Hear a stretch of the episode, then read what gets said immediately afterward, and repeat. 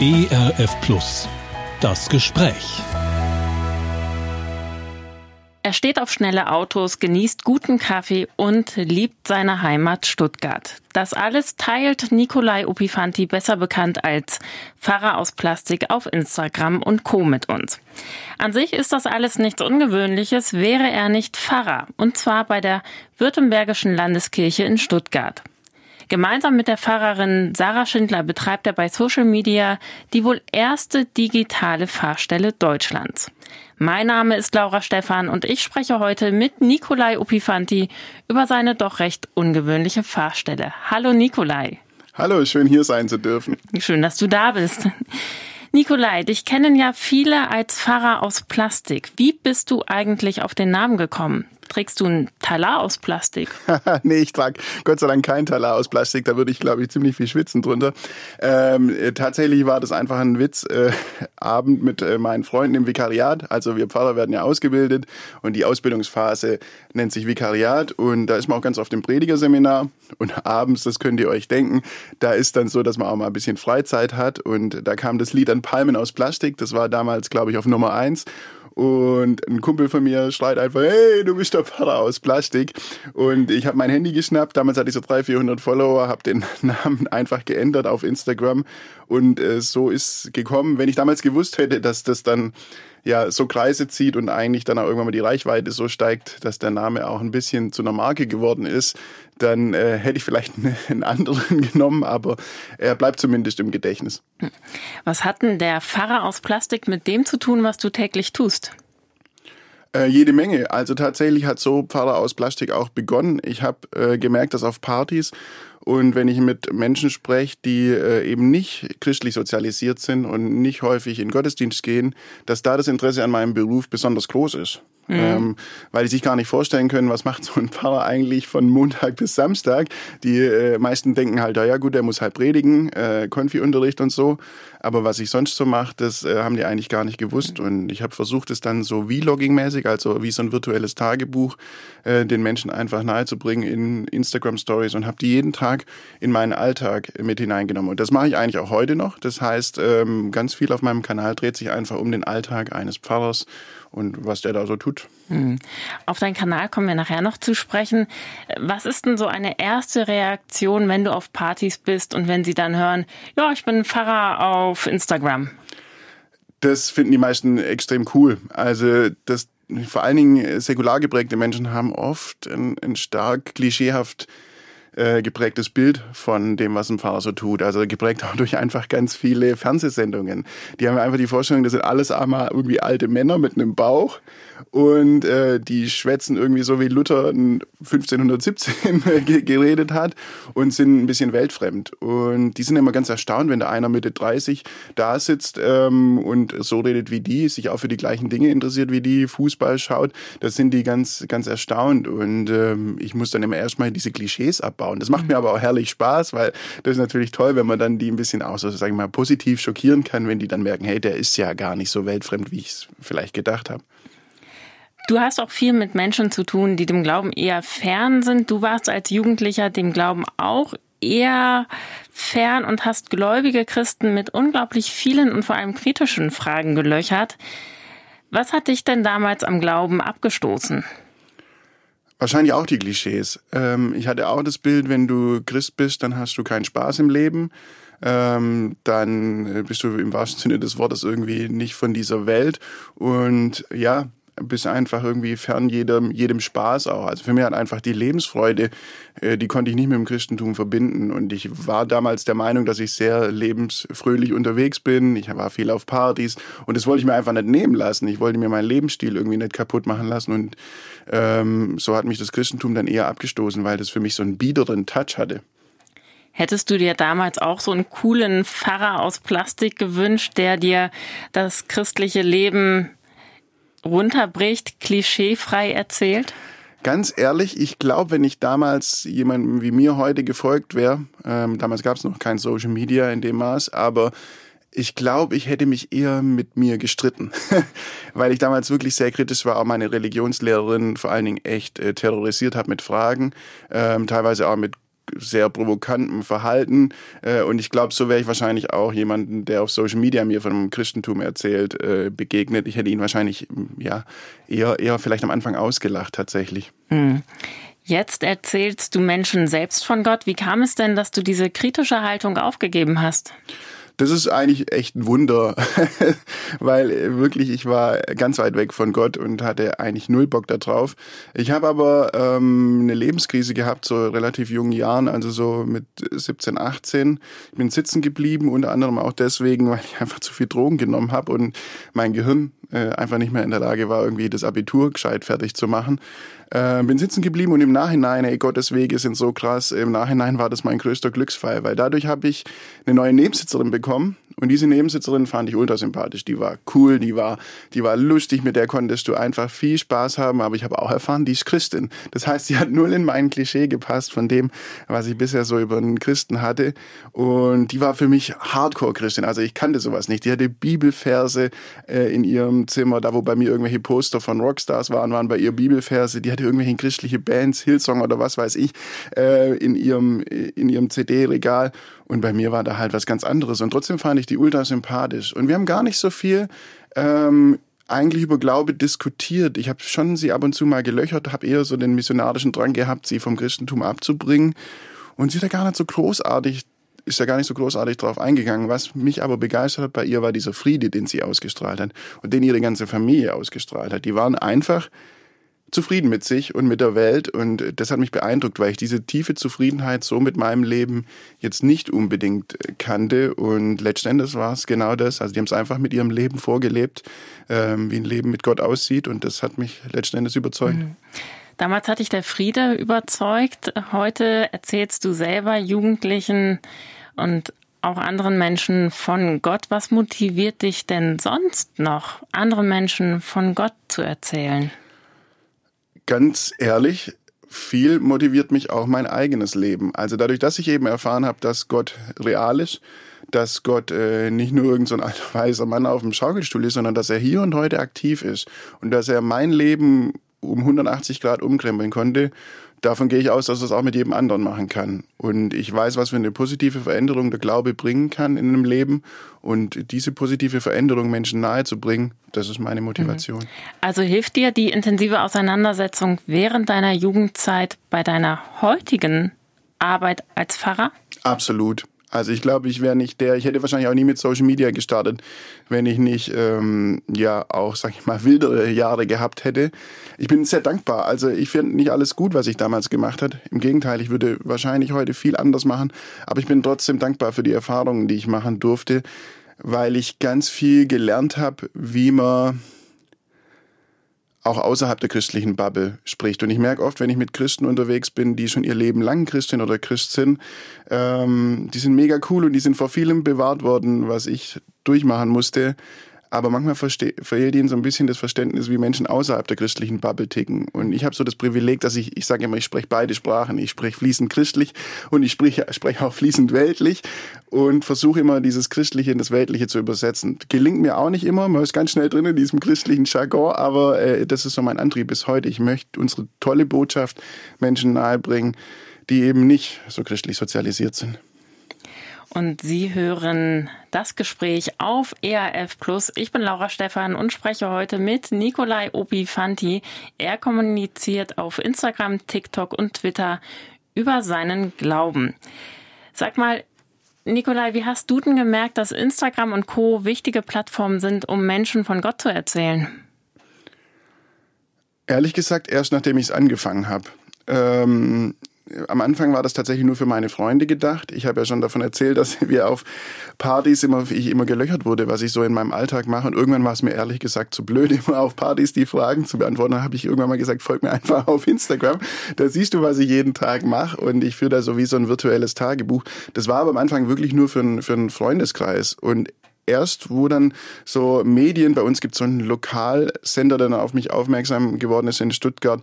Und dann ist die Reichweite damals auf über 1000 gestiegen, was für mich schon gigantisch war damals. Und erst da habe ich gemerkt, dass das irgendwie ja mehr ist als nur jetzt für meine Freunde, sondern dass es tatsächlich was ist, was vielen Leuten auch helfen kann, was vielen Leuten vielleicht auch die Kirche nah, nah, näher bringen kann. Und äh, das ist sozusagen erst entstanden, nachdem ich es angefangen habe. Mhm. Seit 2021 läuft bei der Württembergischen Landeskirche das Projekt Fahrdienst in digitalen Räumen. Damit soll die Digitalisierung der Landeskirche weiter vorangetrieben werden. Für mich klingt das jetzt alles erstmal super umständlich. Du bist dort Social Media Pastor. Wie kann ich mir denn jetzt deine Arbeit genau vorstellen? Tatsächlich ist jeden Tag anders. Ähm, aber es ist so, ein, so eine Mischung. Das eine ist, dass ich tatsächlich über meinen analogen Tätigkeit als Pfarrer berichte. Das andere ist aber, dass ich auch gezielt Glaubensinhalte zusammen mit meiner Kollegin für unsere Zielgruppe in den sozialen Medien machen. Was kann man sich darunter vorstellen? Ähm, wir machen Kurzvideos, wir versuchen es kurz und knackig. Die Leute heute, vor allem die jungen Menschen, sind es gewohnt, einfach auf den Punkt, 20 bis 30 Sekunden, dann muss die Botschaft da sein und wir versuchen, eigentlich die Themen des Christentums, was ist eine Taufe, ähm, wie glaube ich an Gott, wie lese ich die Bibel, was sagt Gott über Sexualität, versuchen wir in 20 bis 30 Sekunden, manchmal auch längeren Reels ähm, umzusetzen. Ihr könnt euch vorstellen, dass das sehr herausfordernd ist, weil so komplexe Dinge in 20 bis 30 Sekunden runterzubrechen, ist nicht äh, so einfach, aber das ist, was wir dort tun. Aber ist das nicht auch ziemlich oberflächlich? Die, die Frage oder den Vorwurf, den, den kriegen wir tatsächlich öfters und manchmal muss ich auch mit Ja antworten, weil tatsächlich du kannst nicht komplexe Sachen wie Gottesbilder, wie funktioniert Glaube in 20 bis 30 Sekunden erschöpfend abhandeln. Es ist aber auch gar nicht unser Ziel, sondern wir wollen tatsächlich Werbung machen, so ein kleiner Teaser. Wir wollen die Menschen einfach so, wie so ein Piekser, also wie so ein kleiner Appetizer, den man in einem guten Restaurant kriegt, wollen wir den Leuten Hunger machen auf mehr von Gott. Und dieses Mehr finden Sie natürlich nicht erschöpfend bei uns auf dem Instagram-Kanal. Wir wollen die analoge Kirche und die Gemeinde nicht ersetzen, sondern wir wollen den Leuten Lust machen, dass sie dann auch denken, ach cool, wenn der so cool ist und die so cool ist, dann gehe ich vielleicht auch mal zu meinem Pastor, zu meinem Pfarrer vor Ort und schaue mir die Gemeinde mal an. Da kann ich dann sogar noch persönlicher meine Fragen stellen. Nun brecht er das ja alles relativ runter und ähm, was ich da so herausgehört habe, ist, dass ihr auch Grenzen aufweicht, dass ihr Brücken baut zur analogen Kirche, zur Kirche vor Ort. Wie sprichst du denn auf Social Media über Gott, beziehungsweise wie sprechen denn deine Follower über Gott? Da gibt es eigentlich keinen großen Unterschied zu dem, was ich auch analog erlebe. Ähm, ich habe mittlerweile folgen uns auch äh, zwei Sorten von Menschen. Also die einen, die wirklich mit Glaube und Gott und Kirche nicht so viel am Hut haben, aber wir haben mittlerweile auch die kirchlichen Insider. Und dementsprechend ähm, kommen bei uns eigentlich auch alle Fragen vor, die so in der, in der Gemeinde auch vorkommen, in der analogen Gemeinde vorkommen. Äh, vor allen Dingen, was äh, stark seit Corona zugenommen hat, ist die Seelsorge über Direktnachrichten, also dass viele Menschen uns direkt schreiben mit ihren Sorgen und Nöten. Die sind natürlich, weil unsere Follower jetzt eher jünger sind, sind das eher natürlich Sorgen von jüngeren Menschen, das heißt berufliche Zukunftsängste. Wie geht's in meiner Beziehung weiter? Ich habe meine erste richtig fette Glaubenskrise. Hast du mir da einen Tipp, hm. wie ich da durchkomme? Das sind so die Fragen, die bei uns ankommen. Aber es sind keine anderen Fragen, als ich jetzt zum Beispiel aus meiner Arbeit mit jungen Erwachsenen in der analogen Gemeinde kenne. Aber findest du es einfacher, über Social Media über den Glauben zu sprechen? Äh, nee, eigentlich finde ich es wesentlich schwieriger, auf Social Media über den Glauben zu sprechen und auch Seelsorge zu betreiben. Warum? Weil man muss sich vorstellen, dass ich die meisten Menschen ja nicht kenne. Das heißt also zumindest nicht von Angesicht zu Angesicht. Ich kenne die wahrscheinlich schon lang, aber halt nur über Chatfunktionen. Das heißt, wir schreiben miteinander ähm, und die sehen mich aber ich sehe sie in den seltensten Fällen ähm, ja nicht. Und deswegen habe ich einfach äh, kein Gegenüber, das ich so richtig klar einschätzen kann, wie wenn ich es einfach, wenn man gemeinsam in der Seelsorge in einem Raum ist. Ähm, das ist also ganz anders. Ich muss daher, wenn ich schreibe, viel vorsichtiger sein als äh, in einem Gespräch, weil ich ja keine Gestik und keine Mimik habe. Das heißt, ich muss so an deren Worten, ähm, die sie mir schreiben, heraushören, was sie so betrübt und er muss dann ganz sensibel antworten, weil wir alle wissen, geschriebene Sprache kann manchmal auch missverstanden werden. Also es ist wirklich äh, kein einfaches Feld, vor allen Dingen die Seelsorge über äh, Direktnachrichten. Es macht großen Spaß, aber es ist sehr herausfordernd. Und wenn du dann mit ihnen sprichst und ihr tauscht euch aus, also bei Seelsorge bleibt es ja nicht nur bei einem Gespräch, bei einem, äh, bei einer Mitteilung. Wie begleitest du sie denn überhaupt weiter? Geht das? Ja, das geht gut. Ich habe tatsächlich äh, viele Followerinnen und Follower, die mich praktisch schon seit meiner Anfangszeit äh, begleiten oder ich sie. Ähm, da sind teilweise auch so richtig, ja, ich würde fast sagen Freundschaften oder zumindest sehr enge Beziehungen entstanden, ähm, einfach weil wir uns schon seit Jahren praktisch hin und her schreiben. Und das Witzige ist aber, ich würde die wahrscheinlich teilweise im echten Leben nicht erkennen, weil einfach klar, es ist eine sehr einseitige Geschichte. Die sehen mich eben, weil ich sehr viel natürlich auch Content, also Inhalte mache. Die meisten Menschen äh, publizieren dann nicht so viel auf Instagram. Das heißt, sie sind eher passive Teilnehmer. Ähm, und klar, das ist ein bisschen komisch, aber es äh, gibt lang anhaltende Beziehungen auf jeden Fall. Also mit manchen Leuten schreibe ich tatsächlich schon seit vier, fünf Jahren. Mhm langanhaltende Beziehungen, da komme ich auf das Stichwort Einsamkeit zu sprechen. Eine Studie hat vor Weihnachten Einsamkeit als Volkskrankheit Nummer eins bezeichnet, unter anderem auch mit einem Grund, warum viele in Depressionen geraten. Wie nimmst du denn die Einsamkeit in den sozialen Netzwerken wahr? Nun hast du viele gute Kontakte über Social Media, aber wie nimmst du Einsamkeit in den sozialen Netzwerken wahr? Ja, zum einen kann äh, Social Media natürlich die Einsamkeit oder das Einsamkeitsgefühl natürlich noch verstärken, äh, wenn man merkt, alle, man postet ja meistens nur die Highlights. Das heißt, äh, wenn man dann auf Social Media sieht, ja, jetzt ist schon wieder irgendjemand mit zehn Leuten im Urlaub, hat da tolle Erlebnisse, sitzt im Restaurant in einem vollgepackten und ich hock alleine daheim rum. Ähm, das ist sicherlich was, was dann äh, noch die Einsamkeit, das Gefühl der Einsamkeit noch verstärkt. Gleichzeitig, und das sehen wir schon auch uns als Auftrag an, von Sarah und mir, dass wir uns ein Stück weit gegen diese Einsamkeit auch kämpfen möchten, eben indem wir transparent machen auf unseren Kanälen, wir sind für euch da. Wir sind eure Seelsorgerinnen, eure Seelsorger für Social Media. Natürlich können wir euch nicht besuchen, gerade wenn ihr weiter weg wohnt ähm, und was weiß ich in ganz Deutschland verstreut seid. Aber wenn irgendwo ihr das Gefühl habt, bei euch drückt der Schuh, ähm, bei euch geht's nicht gut, dann schreibt uns einfach und wir antworten in der Regel innerhalb von ein paar Stunden und wir sind für euch da. Und das ist unsere große Mission, auch gegen diese Einsamkeit zu kämpfen. Auch aus einem theologischen An Antrieb, weil Gott ist jedem von uns nah. Ähm, wir haben an Weihnachten feiern wir, dass der Immanuel, der Gott, der mit uns ist, in, auf diese Welt gekommen ist. Und dieses Immanuel, dieses Gott mit uns, das ist so auch ein Antrieb, der uns leidet. Wir wollen zeigen, dass Gott mit ihnen geht und dass die Menschen da draußen nicht alleine sind. Aber kann auf Instagram, TikTok, Twitter auch eine Community entstehen, die Einsamkeit vielleicht verbessert? Ich glaube, wir können die Einsamkeit abmildern, aber wir können sie natürlich nicht beseitigen. Ich werde oft auch gefragt, ob wir die analoge Gemeinde ersetzen möchten oder ob die Zukunft in der digitalen Kirche äh, liegt. Da sage ich immer, nee, das glaube ich nicht. Ich glaube, analog ist, analoge Beziehungen ist durch nichts zu ersetzen. Wir Menschen brauchen auch das, dass wir gemeinsam in einem Raum sind, dass wir uns anschauen können, dass wir merken, was lösen meine Worte bei meinem Gegenüber aus. Wir brauchen das, dass uns jemand berührt, dass uns jemand äh, den Arm um uns legt. Das, das kann kann Social Media nicht ersetzen, aber wir können dieses Gefühl der Einsamkeit ein Stück weit abmildern, dadurch, dass wir eben die ganze Zeit erreichbar sind, ansprechbar, bin, ansprechbar sind auf Social Media, das ist ein großer Vorteil, weil man muss nicht erst eine Nummer googeln, man muss nicht erst irgendwie eine Website oder eine E-Mail aufrufen. Ein Blick aufs Smartphone, ein Touch und man ist eben mit uns in Kontakt und das ist ein Riesenvorteil und ich glaube, das ist schon was, was zumindest ein Stück weit helfen kann bei Einsamkeit. Mhm. Sie hören das Gespräch auf ERF Plus. Ich bin Laura Stephan und spreche heute mit Nikolai Upifanti. Er ist als Pfarrer aus Plastik in den sozialen Netzwerken unterwegs und gerade eben habe ich mit ihm über das Thema Einsamkeit gesprochen.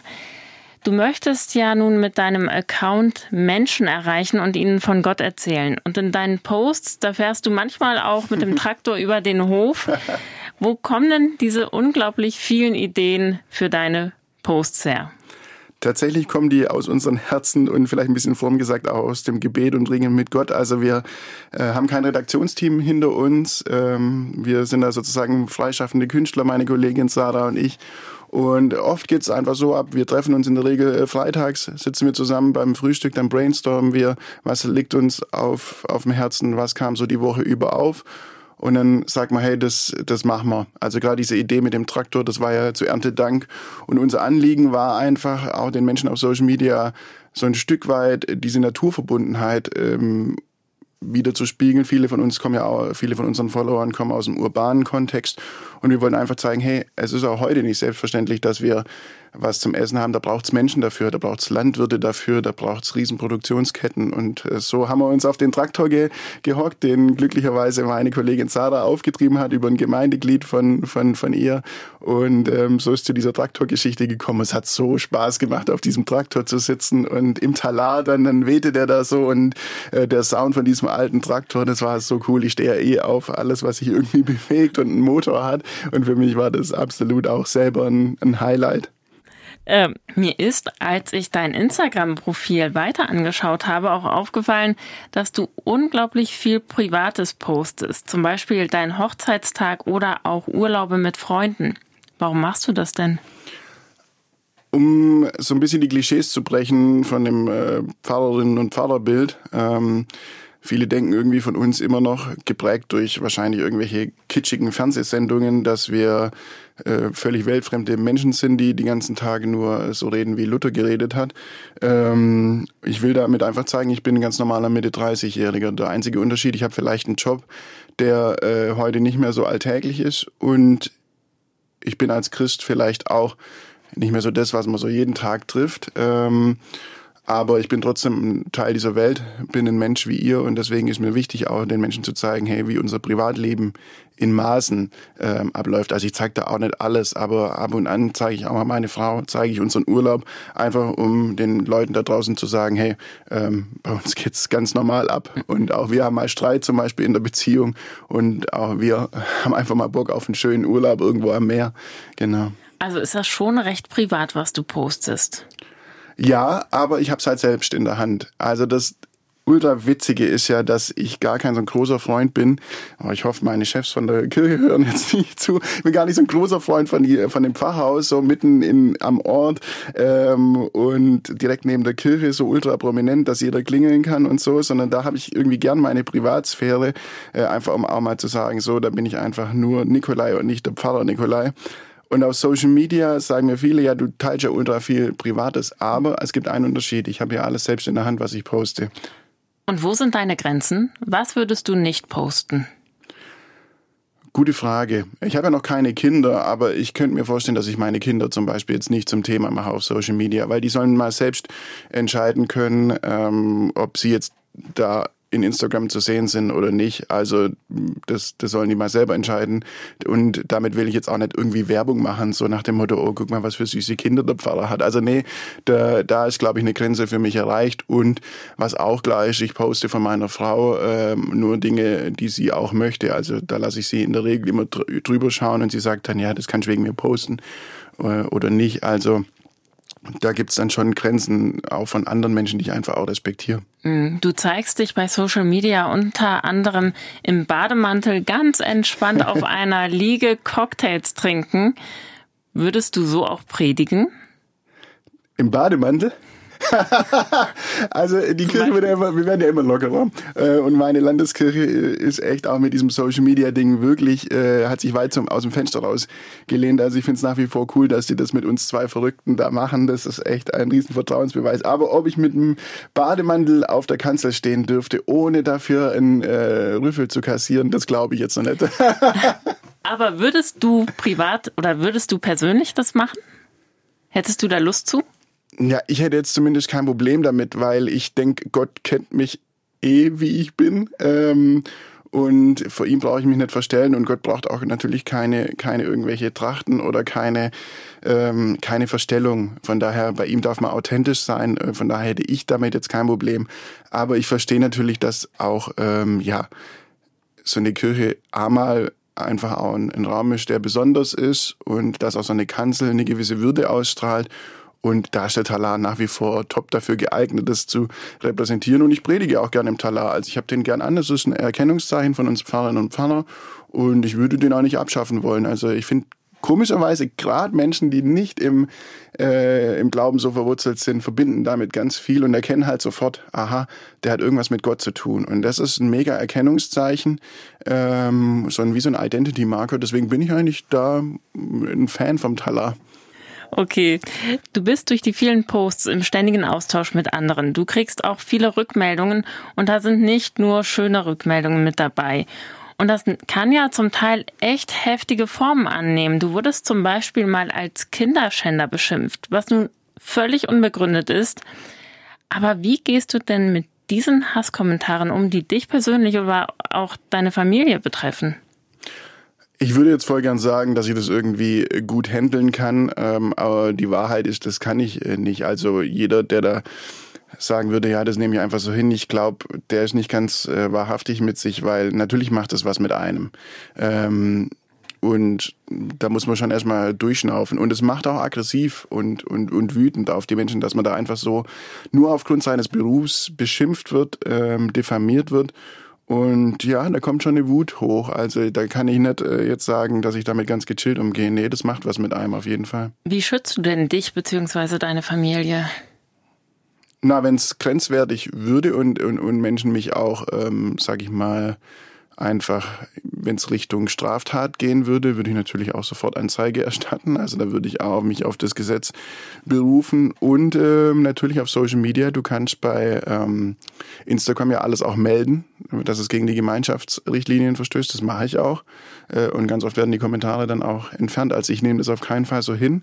Äh, was ich aber versuche ist, wenn ich merke, das sind halbwegs sachlich kritische Kommentare, halbwegs dann versuche ich tatsächlich, äh, dann schreibe ich mit den Menschen. Und viele sind ganz erstaunt, dass dann da jemand reagiert, dass hinter diesem Account tatsächlich ein echter Mensch steht. Und das ist was, was, was ich sehr besorgniserregend finde. Viele Menschen haben so ein bisschen ähm, vergessen ein bisschen, dass hinter jedem Account echte Menschen und echte Herzen stehen. Und wenn die das, wenn die das dann merken, ah, der reagiert und der diskutiert mit mir, dann habe ich schon ganz viel Hass auch abfedern können. Aber das kostet Kraft ohne Ende. Aber was ist denn der Hintergrund derer, die diese Hasskommentare schreiben, die dich zum Beispiel als Kinderschänder beschimpfen. Warum machen die das? Ja, wenn ich das wüsste, ähm, ich glaube, viele ähm, tragen tatsächlich eine tiefe Unzufriedenheit in sich. Ähm, viele haben vielleicht auch, ähm, ich habe auch mit einem tatsächlich geschrieben und der mir dann gesagt hat, er hat auch ähm, mit Missbrauch in Kirche zu tun gehabt und das macht es natürlich für mich absolut nachvollziehbar. Ich mach's, es ist nicht begründbar, dass man dann Hass raushaut in die Welt, aber es macht für mich zumindest es nachvollziehbar. Und ich merke einfach, äh, im Prinzip ist es noch mehr Motivation, einfach die Botschaft der Liebe in die sozialen Medien zu bringen. Also ich habe auch eine Aktion gestartet, einfach ähm, Liebe statt Hass, Hashtag Liebe statt Hass, eine Zeit lang meine Follower ähm, aufgerufen, wenn es irgendwo Hasskommentare gab, die sie wahrnehmen, dagegen einfach ein Liebesstatement zu setzen und Wertschätzung in die sozialen Medien zu bringen. Ich glaube, das ist ein Riesenarbeitsfeld auch für uns Christinnen und Christen. Und wir können da einen richtigen Unterschied machen, wenn wir diesen Hass in den sozialen Medien mit Liebe begegnen. Ich sehe das echt als Motivation an diesen Menschen, Liebe entgegenzubringen, die so Hass raushauen. Hm. Wo hast du denn in den Kommentaren mal ganz viel Liebe gespürt? Was war so die bewegendste Rückmeldung für dich? Äh, die bewegendste Rückmeldung war, als die Corona-Zeit losging und wir haben da ähm, begonnen mit unseren Instagram-Story-Gottesdiensten. Äh, das war der erste Sonntag, ähm, in dem unsere Landeskirche beschlossen hat, sie macht äh, sozusagen einen Gottesdienst-Lockdown.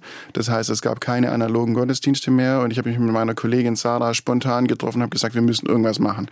Es kann nicht sein, selbst im, im, in der Weltkriege gab es Gottesdienste. Und dann haben wir ähm, auf Instagram begonnen, Gottesdienste zu machen für unsere Zielgruppe. Und ganz viele Menschen haben geschrieben, hey, das tat so gut.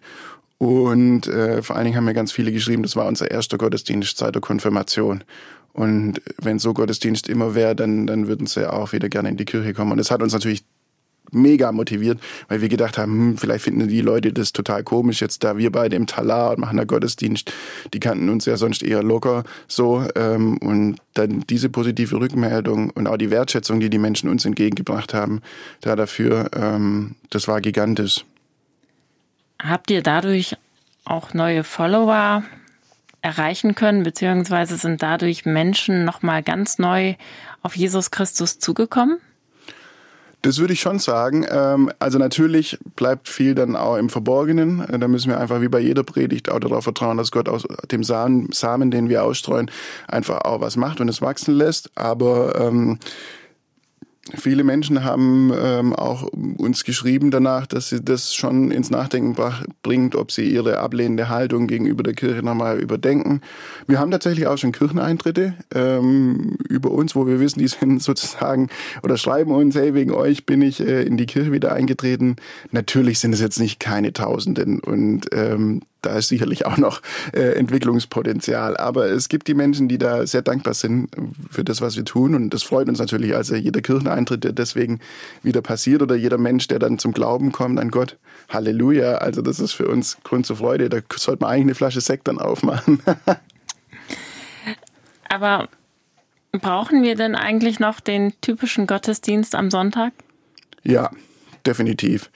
Davon bin ich überzeugt, gerade jetzt nach Corona. Äh, ich merke es in meiner analogen Gemeinde. Erst äh, letzten Sonntag habe ich Gottesdienst gefeiert ähm, mit wieder richtig vielen Menschen. Also nach wie vor so, dass der analoge Gottesdienst auch ja echt viele Menschen in, in die Kirche bringt. Und vor allen Dingen, was mich begeistert hat, waren die Gespräche danach.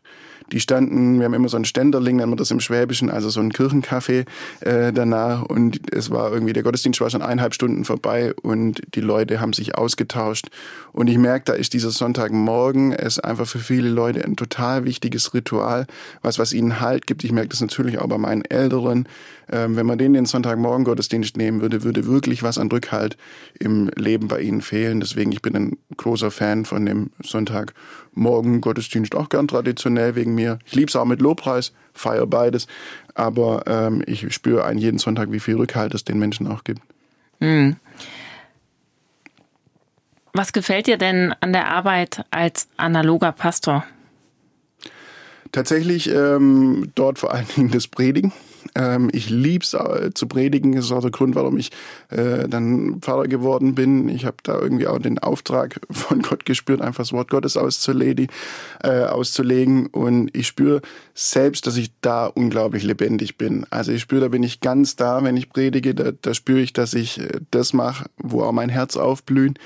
Äh, wenn ich Gottes Wort weiterbringen darf an die Menschen. Und das ist was, was im Analogen nochmal viel krasser ist als im Digitalen, einfach weil du die Reaktion der Menschen so unmittelbar siehst und weil du gemeinsam mit ihnen in einem Raum bist und Gott anbetest, Gott lobst. Das ist schon was, was mich eigentlich äh, ja jedes Mal berührt und mir tierisch Spaß macht. Mhm. Und was gefällt dir an der Arbeit als Social Media Pastor?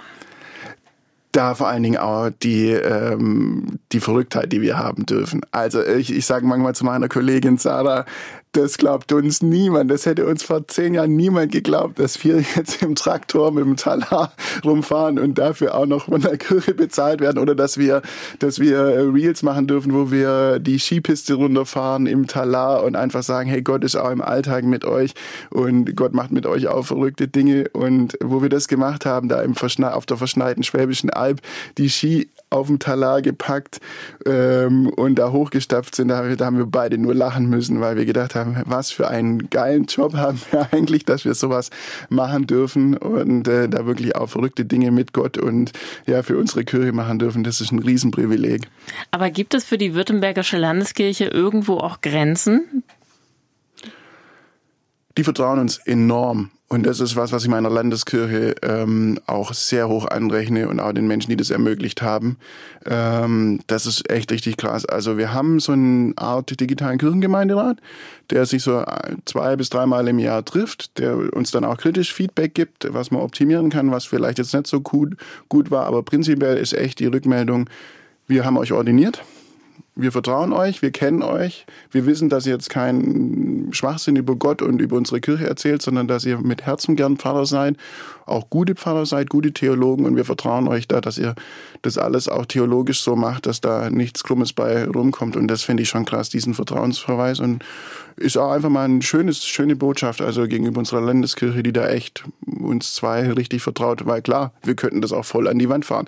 Wir könnten auch irgendwas erzählen auf unseren Kanälen, die mittlerweile ja große Reichweiten haben, ähm, was so richtig daneben wäre. Aber die vertrauen uns einfach, dass das nicht passiert und das wird auch nicht passieren, weil wir ja, ähm, glaube ich, da auch einfach ausgewogene Theologie hoffentlich haben.